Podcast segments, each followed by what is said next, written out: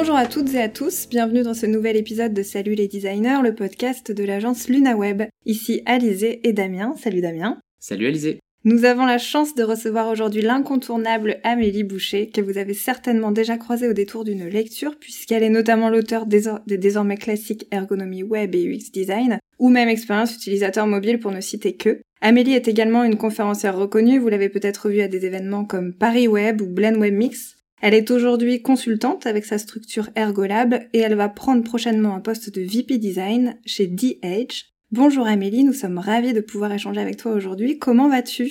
Bonjour à tous les deux. Moi aussi, euh, bah, je vais très bien parce que je suis avec vous. Je suis très contente euh, qu'on puisse échanger euh, aujourd'hui. Super, merci Amélie. Eh bien, on avait envie de commencer en faisant un, petit retour en arrière, entre guillemets, retourner un petit peu sur tout ce que tu as pu vivre au cours de ton parcours. L'UX design est au cœur de ta vie professionnelle depuis longtemps maintenant, bien avant sa prise de conscience globale dans le web d'ailleurs. Est-ce que tu peux nous expliquer pourquoi à l'époque tu avais choisi cette voie? Est-ce que j'ai choisi En entendant ta question, je me dis est-ce que est-ce que vraiment j'ai choisi? C'est difficile de dire que j'ai choisi en fait. C'est presque plutôt quelque chose qui m'est parvenu, tu vois, genre bah il se trouve que j'ai fait ça. D'accord. C'est pas une vocation, genre je vais être médecin, je sais pas, je vais sauver des vies ou même fleuriste. Enfin, je sais pas un truc je cherche, tu vois, des métiers à vocation des trucs que tu choisis quand t'es petit euh, qui t'animent, c'est pas ça. D'accord. C'est plus une opportunité en fait. C'est une opportunité et puis une histoire de, de parcours, tu vois. J'ai commencé, euh, j'ai un parcours très très classique en, en psychologie, orienté psychologie cognitive. C'est aussi des, des, rencontres aussi, une espèce de concours de circonstances. Enfin, j'ai comme euh, j'ai commencé à la fac, j'avais 17 ans, tu tu sais pas ce que tu veux faire, enfin, clairement. Et il y a une histoire aussi de choisir parmi ce qui se présente. je me souviens, j'étais toute jeune, hein, mais mon père m'a emmené du coup un peu inquiet tout de même. Ah bon, tu veux faire la fac de psycho? Bah formidable, oui. Pourquoi pas? Euh, euh, Mais j'ai des parents très ouverts. Ils m'ont emmené à une espèce de forum des métiers. Il y avait un livre, les métiers de la psychologie. Euh, déjà à ce moment-là, il y avait le mot ergonomie, mais je me suis pas dit à ce moment-là, je vais être ergonome, ça va être formidable et je vais travailler dans le, dans le numérique, absolument pas. Mais voilà, j'ai suivi un peu le, le cursus, le tronc commun de psycho. Petit à petit, évidemment enfin pas évidemment, mais en tout cas ce qui me, ce qui me passionnait c'était plutôt les cours de psychosocial, de neuropsycho, de psychocognitive. Je vais être la seule, la seule idiote à avoir vraiment bossé en fac de psycho.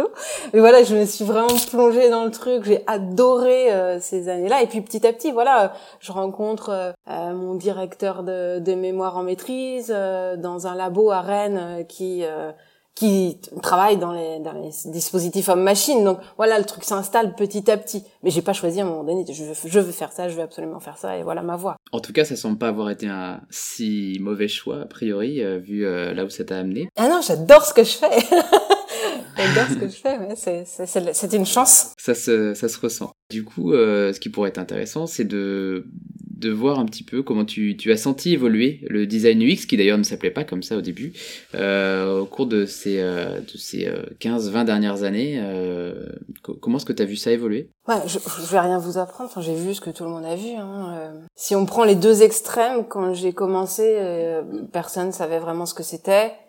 Enfin, fallait sortir les rames, argumenter. tu vois, on savait faire de l'informatique, mais très clairement, quand tu parlais aux gens de design ou même d'ergonomie, ils te regardaient avec des grands yeux.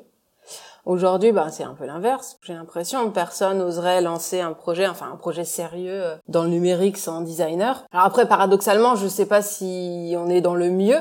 On est dans le plus, en tout cas.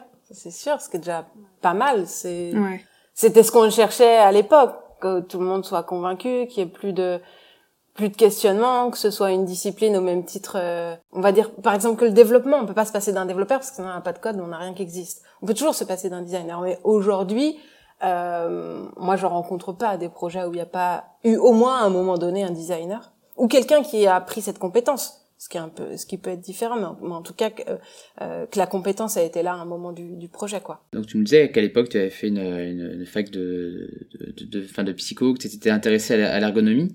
Euh, pourtant aujourd'hui il y a vraiment davantage de formations pour devenir UX designer ou UX, UX researcher peu importe comment on les appelle. Il y a tellement d'appellations. Mm.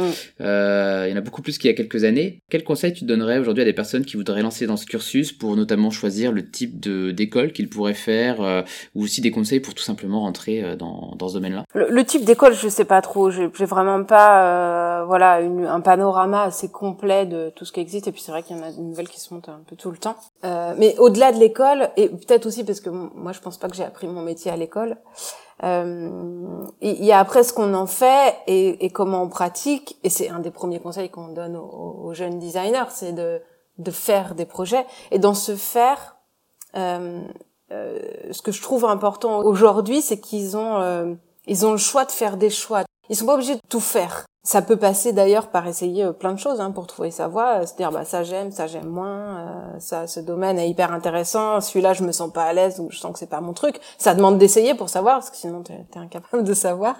Et, et le fait qu'il y ait suffisamment de place aujourd'hui euh, sur le marché pour pouvoir se spécialiser, c'est une chance incroyable quoi. C'était pas le cas quand moi j'ai commencé.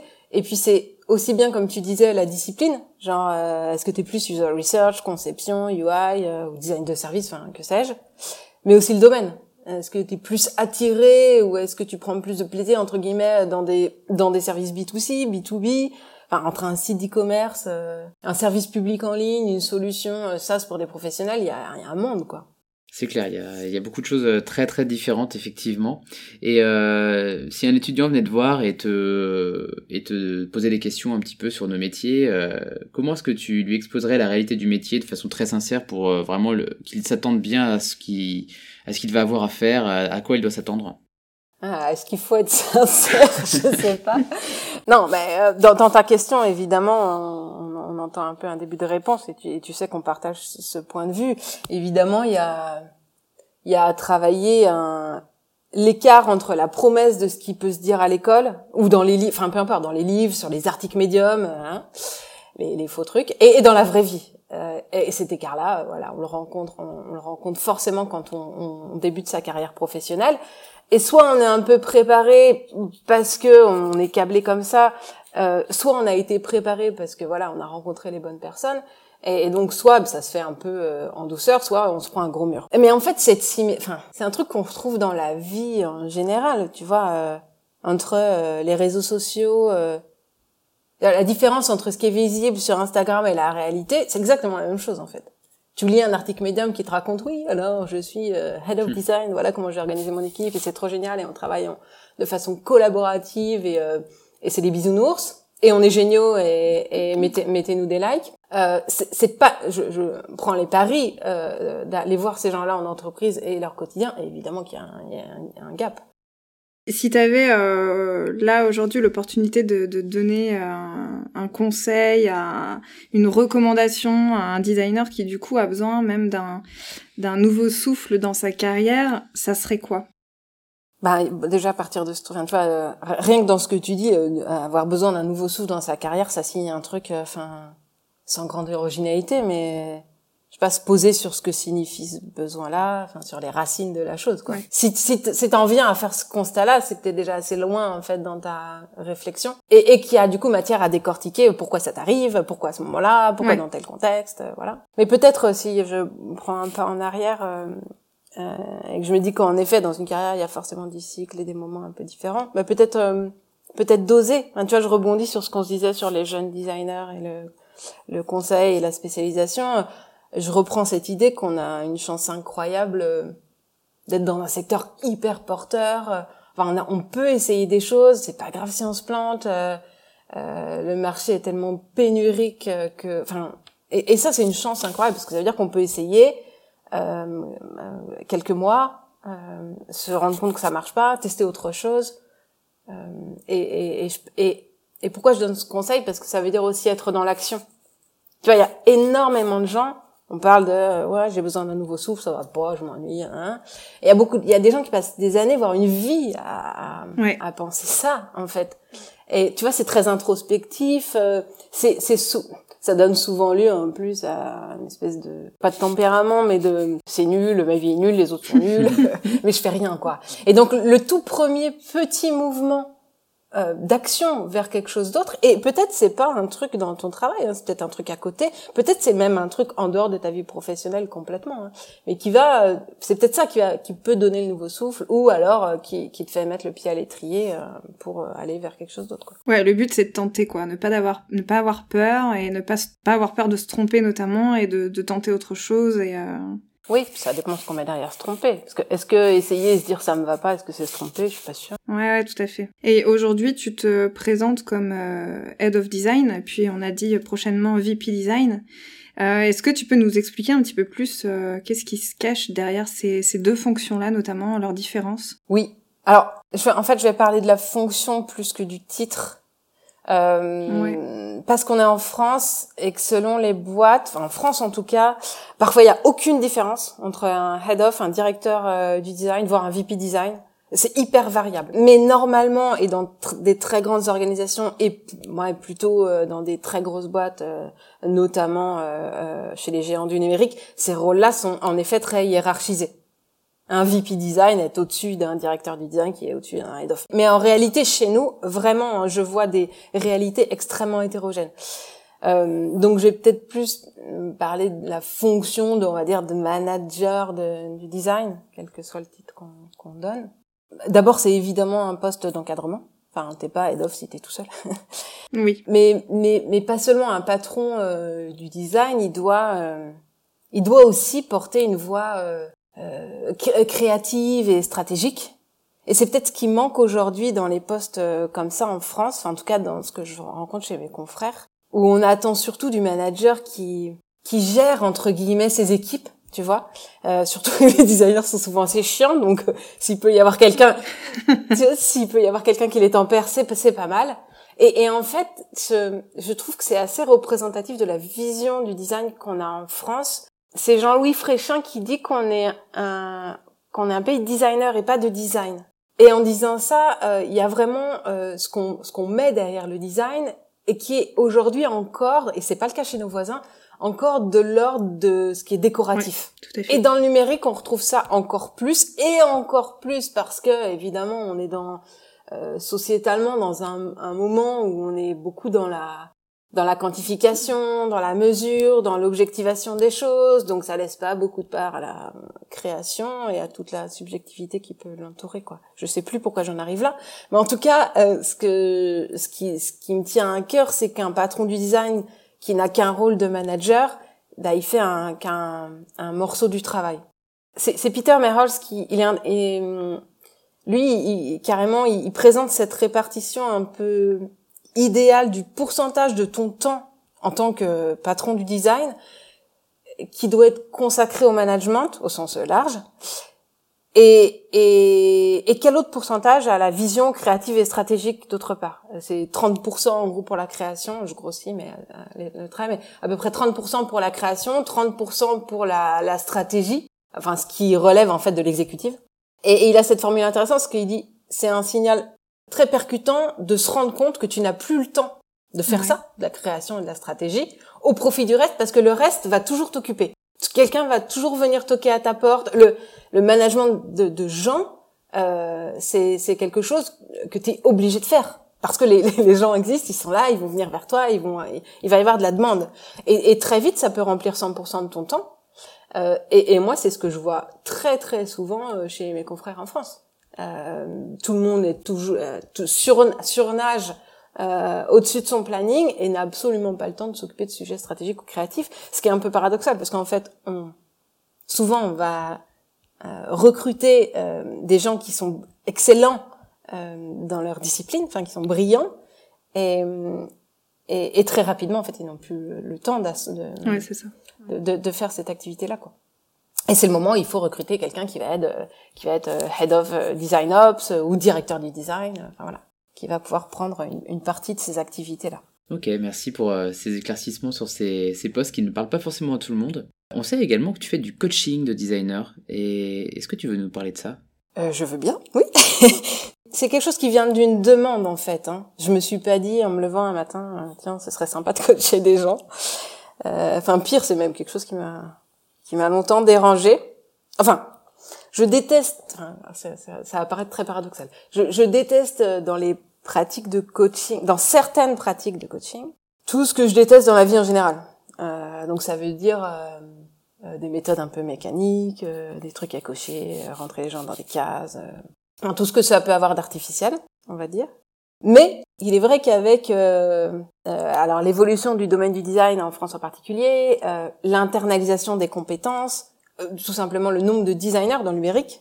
Et puis évidemment le fait qu'avançant en âge, j'avançais aussi en expérience. Je me suis rendu vite compte, tu vois, au détour de, de mission, que je commençais à rencontrer des équipes, des personnes avec des symptômes qui, qui revenaient, quoi, toujours les mêmes, euh, une mm. espèce de mal-être, de, de malaise. Et donc c'est, de là qu'est venue cette activité de, coaching, en fait. Ok. Tu nous parlais tout à l'heure de, ces, ces plannings qu'en France on a un peu tendance à, surnager, à, utiliser plus que de raison finalement, à, consacrer plus de temps à, nos tâches euh, professionnelles qu'à d'autres choses. Euh, est-ce que toi tu, tu t'es trouvé une sorte d'équilibre pour euh, tes activités professionnelles et personnelles de façon à, à mieux gérer ton temps et, et, avancer dans tout ça plus sereinement Absolument pas. Ne suivez pas du tout mon exemple, pitié. euh, voilà, plus largement, j'ai un peu, j'ai toujours un petit peu de mal avec euh, la recherche de l'efficience à tout craint, euh, du toujours faire mieux, plus optimisé. Euh, il y, y, a ce livre hyper intéressant, c'est déjà un peu vieux, ça date de 2015 ou 2016, je crois, qui s'appelle Le syndrome du bien-être. Les auteurs, c'est euh, Siderstrom et Spicer. Euh, J'en parle parce que ça questionne cette recherche de du bien-être optimal et du coup les dérives, euh, ce que ça provoque chez l'individu. Donc du coup, même si euh, je suis euh, théoriquement très attachée à justement bien différencier ce qui est de l'ordre du professionnel et du personnel, ben j'équilibre rien du tout. je, je, je, regarde toujours avec beaucoup d'admiration ces freelances qui, tu vois, ouvrent leur bureau à 9h, leur referment à 18 et basta. Je suis l'inverse total de ça et c'est pas par volonté. Hein. J'aimerais bien faire autrement, mais j'ai un rapport très contrasté au travail. J'ai euh, j'ai une grande force de travail. J'adore ce que je fais. Euh, mais évidemment que ça reste une aliénation. Tu vois, si je gagne demain au loto, non, je continuerai pas à faire la même activité. Je serai en activité, ça c'est sûr, mais je je ferai pas ça. Et tu ferais quoi du coup? Je ferai certainement, et, et c'est encore une histoire de tension et de contraste, mais un truc qui m'éloigne de l'ordinateur. Euh, enfin, on retrouve, tu vois, dans les symptômes qu'on trouve chez les designers, il y a ce truc-là quand même, de faire clic-clic toute la journée et le pourquoi et l'utilité, à quoi je sers au monde et le monde part en sucette, enfin, comment je m'inscris là-dedans. Donc, il y a forcément un truc avec euh, euh, avec les mains, le manuel. Alors, quand je dis aux gens que j'adore rien de plus que faire du jardinage, du bricolage, même du ménage, enfin, tu vois, un truc où les gens hurlent, ça va pas ou quoi. Mais en fait, je crois qu'il y a un rapport direct entre euh, euh, cette activité-là, tu vois, faire le ménage. Euh, le il y, a un, y a un effet visible immédiat complètement de ton activité tu vois genre tu passes le balai il y a plus de poussière c'est formidable enfin et, et c'est un truc qu'on qui qu'on a qui existe pas dans nos métiers en fait il y a un, on exerce sur un temps très long et encore plus euh, parce que c'est ça ça vaut pour le numérique au global mais encore plus pour un designer on a toujours six mois d'avance enfin régulièrement six mois d'avance sur ce qui va sortir. Enfin, c'est, c'est mm. un, et, du coup, c'est un, une espèce de déconnexion un peu, euh, un peu, un, peu bizarre. Donc euh, voilà, je, je, je, suis très attachée. Je reviendrai très certainement à des choses un peu plus euh, manuelles. Manuel. Ouais. Ça permet d'activer la mécanique de récompense de son cerveau assez facilement, effectivement, de se lancer dans des choses un peu courtes. Ça change un peu du quotidien et on voit tout de suite ce qu'on en fait. Ça et puis être en action euh, physique. Enfin il y a quand même un vrai truc De, rapport au corps. Ouais ça fait un peu d'une pierre deux coups. En plus on se bouge un peu. Récemment là en octobre tu, tu as donné une conférence à Paris Web qui avait pour thème tous sur écran quels enjeux éthiques? Et on aimerait bien que tu nous en parles un petit peu. Oui le sujet de l'éthique dans le numérique euh, c'est un, un thème qui s'impose depuis un, bon moment maintenant c'est marrant parce qu'il y a quelques temps ou quelques années j'avais pu râler un peu sur ce sujet euh, en disant, euh, enfin ma pensée c'était que c'était devenu presque le seul sujet un peu entendable dans les dans les cycles de conférences design. Et ma problématique à l'époque, elle en fait elle est toujours là, c'est que c'est souvent porté ce sujet de l'éthique dans le numérique est souvent porté par des gens qui qui peuvent se saisir du sujet, qui ont une voix, euh, un impact opérationnel. Mais la plupart du temps, c'est entendu et reçu par des gens, à l'inverse, qui peinent au quotidien à en faire quelque chose. Et j'étais très gênée par ce contraste-là, parce que ça peut donner parfois des, des discours, des injonctions un peu paternalistes, euh, qui sont forcément euh, positifs. Qui te dirait non, moi je préfère faire des trucs pas éthiques Enfin, c'est ridicule. Oui, c'est sûr. Et, et, mais on sait bien que dans la réalité d'entreprise, bah, c'est difficile d'avoir ces des idéaux de ce type-là euh, versus bah, peut-être la, la, position que tu as dans, dans l'organisation et, et, la liberté ou pas euh, euh, de choix que tu as. Donc, bon, bref, mais passons sur cette intro. Ce sujet-là à Paris Web, en effet, du coup, je me suis résolue à en parler. sur l'éthique dans le design numérique, j'ai essayé d'avoir un discours pour expliquer euh, que ça peut pas ou, que de mon point de vue en tout cas il fallait pas le poser de façon binaire. Genre euh, ça c'est éthique et ça c'est pas éthique. Parce que euh, c'est précisément quand on fait comme ça que les designers en exercice peuvent pas s'emparer du sujet. Parce que c'est trop gros du coup euh, parce que du coup on a l'impression de jamais rien pouvoir ou de faire que des trucs pas éthiques. Ouais, c'est trop lourd, euh, c'est trop lourd à porter. Ouais. Ce qui est terrible. Enfin, t'imagines, tu tous les soirs tu termines en disant putain, je suis je suis, je suis nul quoi. Euh, donc, et donc il y avait cette idée de montrer que c'est plus plus actionnable en fait. Euh, on revient à ce truc d'action, tu vois, euh, de penser l'éthique comme une, une combinatoire avec plein de niveaux de gris, et que le niveau d'éthique d'une pratique va dépendre de plein de choses, genre euh, euh, la finalité de cette pratique, à quoi ça sert, euh, sa force, enfin son intensité, son effet sur euh, sur sur l'utilisateur et sur le monde à plus ou moins long terme, sur la fréquence de l'exposition, et que c'est tout ça combiné qui va pouvoir te donner un espèce de score d'éthique, on va dire. Et ce qui est intéressant là-dedans, c'est que du coup, on peut travailler sur chacun de ces plans. On n'est pas mm. obligé de se prendre le truc en pleine face de manière complètement unitaire. C'est éthique, c'est pas éthique, mais mais tu peux aller jouer sur voilà sur les différents, différents euh, possibilités de la combinaison. Je sais pas si c'est très clair.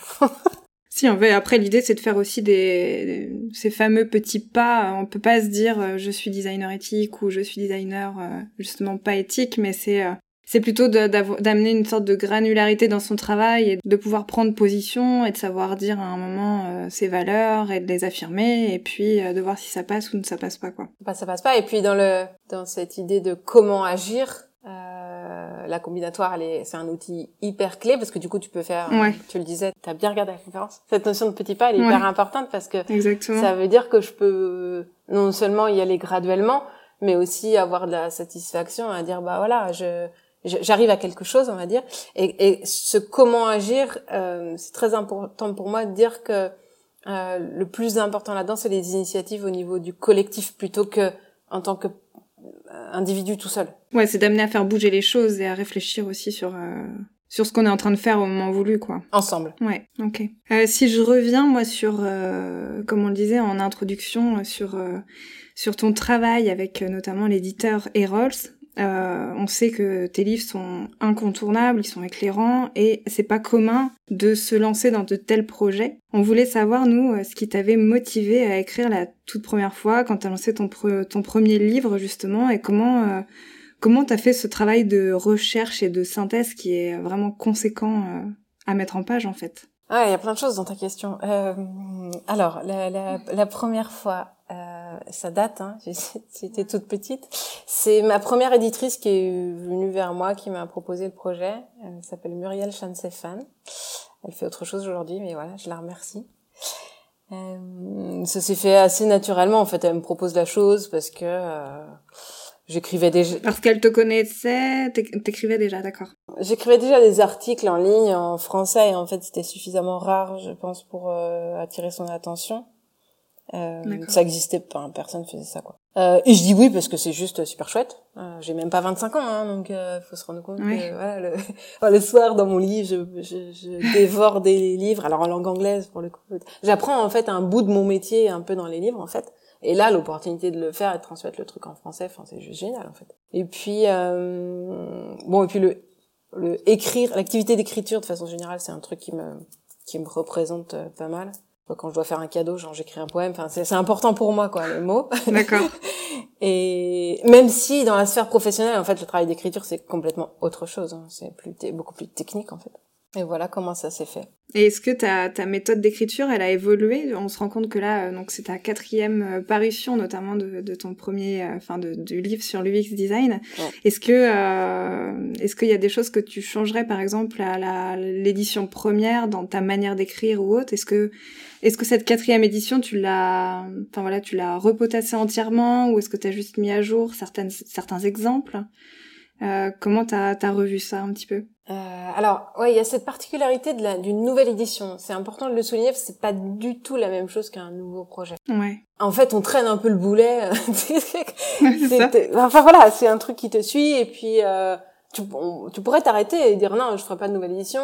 Mais euh, ce livre-là en particulier, c'est un livre de fond euh, qui marche bien, euh, qui est bien quand on débute, voilà, qui est assez vulgarisant tout en apprenant quand même quelques techniques et méthodes qui est très illustré, donc voilà, ça marche bien. Et, euh, et, et, la nouvelle édition, elle s'impose un peu d'elle-même. Euh, bon là, j'ai entre la troisième et la quatrième, il y a, il y a de longues années. J'ai un peu tardé, mais mais oui, j'ai tout revu, mais surtout les exemples, parce que c'est un livre extrêmement illustré. Donc t'as 400 mm-hmm. exemples, t'as 400 nouveaux exemples, et ça fait presque le, le, le corps en fait de l'ouvrage. Euh, ce qui se revoit pas, en revanche, c'est ça va être le squelette, tu vois, le fond. Euh, et, et, en réalité, c'est intéressant aussi parce que ça dit que la discipline, elle fait semblant qu'elle change, et qu'il y a des modes, des méthodes. Hein. En fait, en réalité, on fait la même chose depuis 20 ans. Simplement, on met des mots différents dessus. Alors, il y a, y, a, y, a, y, a des, y a des éléments de fond qui ont changé. Hein. J'ai enlevé beaucoup de choses. J'ai beaucoup écrémé. Euh, j'écris sans doute mieux euh, aujourd'hui qu'à l'époque. Donc euh, à chaque fois que je me relis, je me dis oh, c'est terrible, comme c'est écrit avec les pieds, il faut absolument changer. euh, voilà, donc euh, j'essaye, mais à la mesure de mes moyens. Il y, a un, il y, a un truc hyper important et dont les gens euh, se rendent pas compte, les gens qui consomment entre guillemets des livres ou des conférences pro. C'est que c'est quasiment, je digresse pardon, mais c'est que c'est quasiment un acte un peu militant de d'écrire. Enfin, c'est il y a quelque chose un peu sacrificiel, hein, ces activités. Ça se passe forcément mm. euh, le soir, la nuit, le week-end, quand, quand ces fameux gens qui, au final, vont lire le livre sont eux avec l'apéro, à l'apéro avec leurs copains. Moi, je suis, je suis derrière l'ordi à potasser, quoi. Il y a vraiment de ça. Euh, et, et, de longues heures. Enfin, c'est immense le travail. On imagine bien la quantité de travail que ça peut être et le, terme de sacrifice doit pas être totalement faux. Et, pourtant, parmi nos, auditeurs, pardon, il euh, euh, y, a, y, a, certainement des personnes qui retiennent leur plume, si je peux m'exprimer ainsi, qui, peuvent manquer d'assurance ou qui peinent à s'organiser aussi peut-être euh, pour se lancer alors qu'ils ont très certainement des, des choses intéressantes à raconter.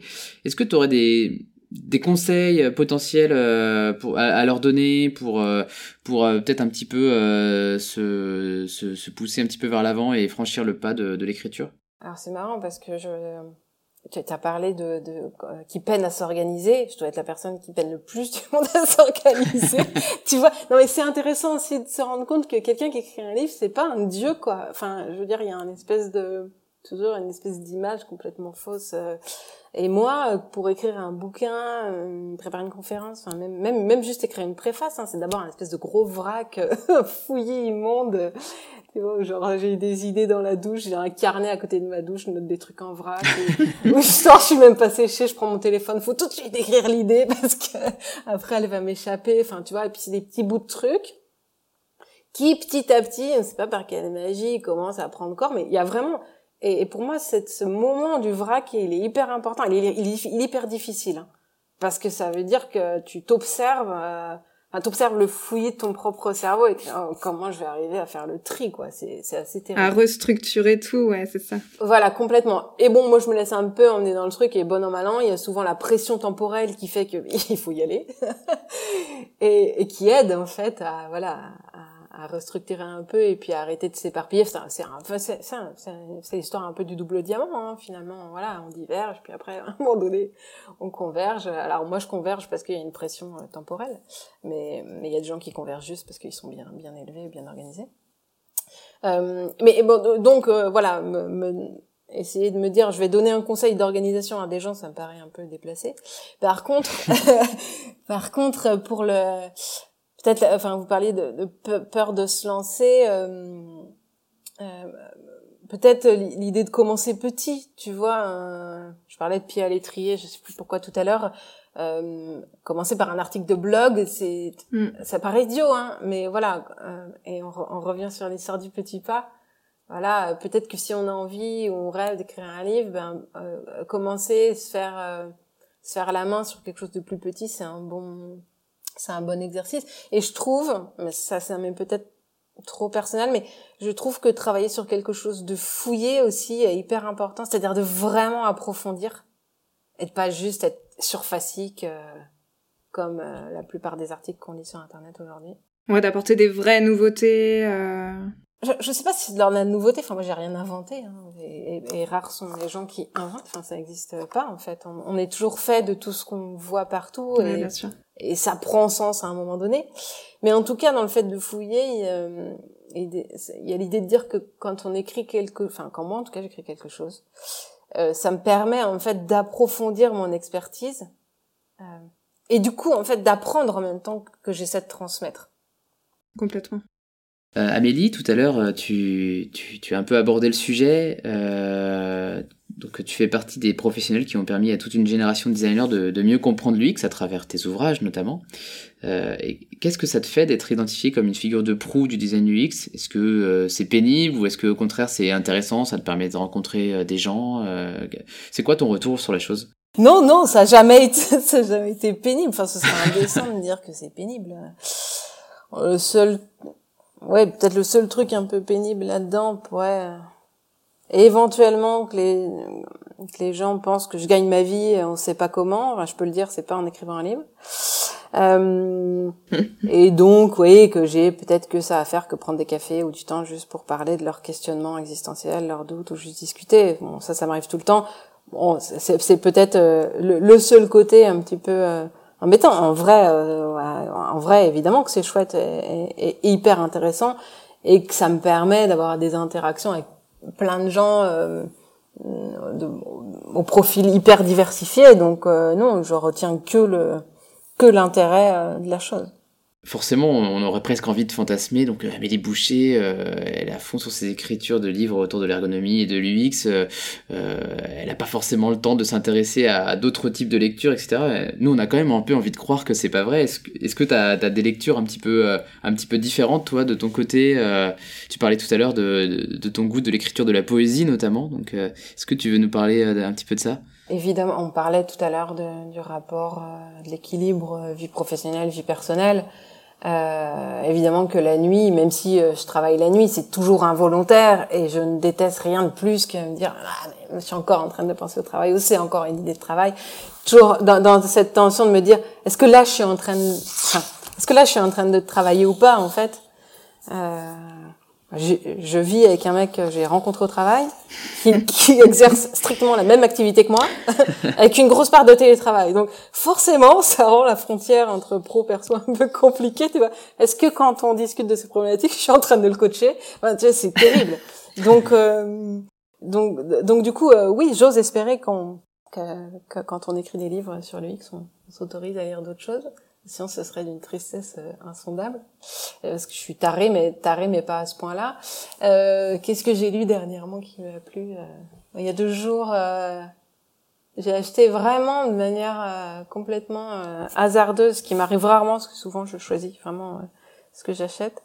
un livre de Arthur H, le chanteur, qui ah s'appelle Fugue, et qui raconte majoritairement la vie de sa mère et ses différentes fugues, mais aussi les siennes. François, c'est très rigolo, très facile à lire. Mais oui, non, je lis beaucoup. Je suis très très spectacle vivant. Euh, je lis aussi beaucoup de de livres jeunes publics parce que j'ai deux deux gamins. Euh, mais mais oui, évidemment qu'on lit autre chose. Et je pense que j'ai jamais autant moins lu sur mon travail qu'aujourd'hui. Euh, un un peu sans doute. Euh, euh parce que je suis un peu réac et que et, pour essayer euh, de participer à lutter contre la profusion de il faut toujours euh, lire plus, écouter plus, en savoir plus, apprendre plus. Enfin, t'en as jamais fini, c'est l'enfer, quoi. Donc, euh, il y a aussi un peu de ce truc de dire, je, je sais plus du tout, mais j'ai vu passer un, un tweet ou un, commentaire rapide sur LinkedIn d'une femme qui disait vous en savez assez, arrêtez de, mm. c'est pas grave. Euh, si, si vous lisez pas cet article-là, si vous n'écoutez pas ce podcast-là, c'est terrible de dire ça quand on enregistre un podcast, mais mais en fait, c'est, oui. je, je, suis vraiment toujours très vigilante à, voilà, à, me dire, euh, voilà, ça va être encore un truc de plus. Euh, est-ce que les gens ont besoin de ça? Et je suis pas sûre. C'est clair, mm. une invitation à stopper la boulimie un peu quoi de de comment de, de lecture et d'intégration de de connaissances de contenu, ok. Et euh, du coup, ça va pas tout à fait avec la question suivante, mais c'est pas grave, je te la pose quand même. Euh, Est-ce que tu as un projet d'écriture euh, prochain? Est-ce que tu as le droit de nous le dire si c'est le cas d'ailleurs? Non, j'ai pas de projet. Enfin oui, j'ai toujours mille idées. Euh, mais j'ai surtout celle de se dire euh, non, patiente encore un peu parce que en réalité, euh, pour être honnête, après l'excitation des débuts, il y a en vrai il y a le labeur. Enfin, on en a parlé. donc si je peux encore un peu profiter de mon temps libre, je prends quoi. C'est encore une histoire de tension, mais au moment où et c'est la même chose avec les conférences. Hein. Tu réponds à un appel orateur ou tu dis oui à quelque chose. Euh, moi, je suis vraiment emmenée par le sujet, par l'envie, etc. Au moment où il faut s'y mettre, c'est terrible. J'ai juste plus envie. Euh, comment est-ce que je pourrais reculer?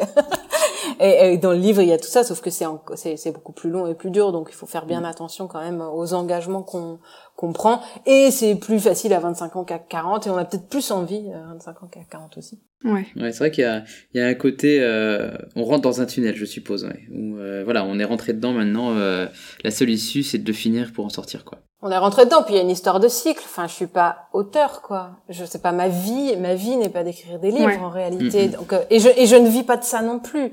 Euh, et je trouve que cette histoire de cycle, elle est, elle est hyper intéressante. Se dire, euh, je suis à, à fond dedans pendant tant de temps, et puis après, du coup, je, je fais une pause, je m'arrête, je, je fais complètement autre chose pour au final à un moment donné être rattrapé par la chose parce que ça m'arrive pas par hasard parce que j'aime ça et que je sais bien mm. qu'à un moment donné je vais je vais raccrocher les wagons et prendre une de ces mille idées et en faire quelque chose. c'est ce que j'allais te c'est ce que j'allais te demander dans ces dans ces mille idées, ce serait laquelle là qui euh, qui te donnerait le plus envie d'approfondir euh, et de mettre euh, en lumière, on va dire? Ah, il y aurait deux choses, je pense. Euh, euh, L'une très très pratico-pratique, mais euh, j'ai besoin d'un un bouquin. Euh, alors, je parle sur le plan professionnel. Hein, un, un bouquin très orienté sur les outils professionnels. Euh, je suis souvent mm. assimilée à quelqu'un qui est très B2C, e-commerce. Enfin, j'ai été biberonnée à ça, et c'est tout à fait normal vu mon parcours. Mais mais ce qui me passionne réellement et ce que je trouve hyper intéressant aussi en ce que ça s'éloigne du marketing, qui est peut-être un peu moins ma tasse de thé, euh, ben c'est toutes ces problématiques d'efficience, voilà, de travailler sur des outils euh, que les gens utilisent 8 heures par jour, euh, euh et comment du coup euh, ça donne un peu plus de place à l'ergonomie versus mm. des, des, des, choses qui vont plus vers la conversion, la séduction. Et, et aussi parce que je trouve qu'il y, y, y, y a, peu ou pas ce genre de choses, en tout cas par l'exemple.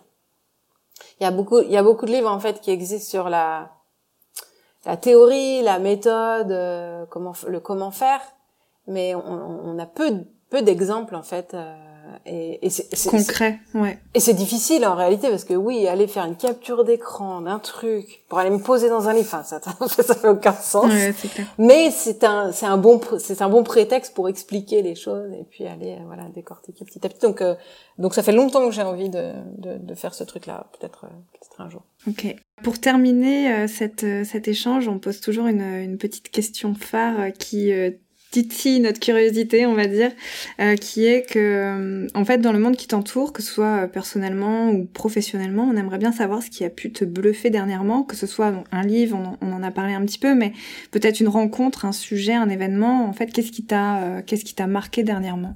Ça va être personnellement parce que pour être honnête, ce qui me touche, c'est forcément personnel. Enfin, mon métier, ça reste seulement mon métier. On en parlait tout à l'heure. Mm. Euh, sur ce plan personnel, ce qui me vient en premier, euh, c'est récemment un spectacle de Charlotte Rousseau de la Presque Compagnie, c'est la danse, qui s'appelle euh, Jusqu'au soir. Alors, il y a ce spectacle-là, mais il y a là-dedans aussi un peu le renouer entre guillemets avec le spectacle vivant, parce que ça m'a tant manqué. Donc là, je suis un peu dans une phase euh, maniaque, tu vois, où je vais voir un maximum de choses, avec sans doute en sourdine l'idée que ça risque peut-être de nous être interdit de nouveau à un moment, donc là j'en profite. Donc voilà, Charlotte Rousseau jusqu'au soir.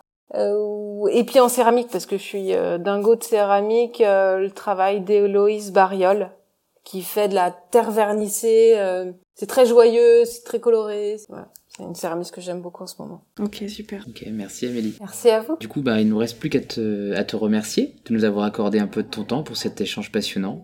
Il donnera peut-être euh, à certains et certaines envie de se motiver ou de se remotiver dans la pratique du métier. On fantasme même à l'idée d'assister à la naissance d'auteurs et d'orateurs euh, suite à cet échange, qui sait, une sorte de coaching audio en somme. Bonne journée Amélie et merci encore. Merci Amélie. Merci. Depuis septembre, Salut les designers est devenu un rendez-vous mensuel. On se retrouve donc dès le mois prochain pour un nouvel épisode. Soyez au rendez-vous.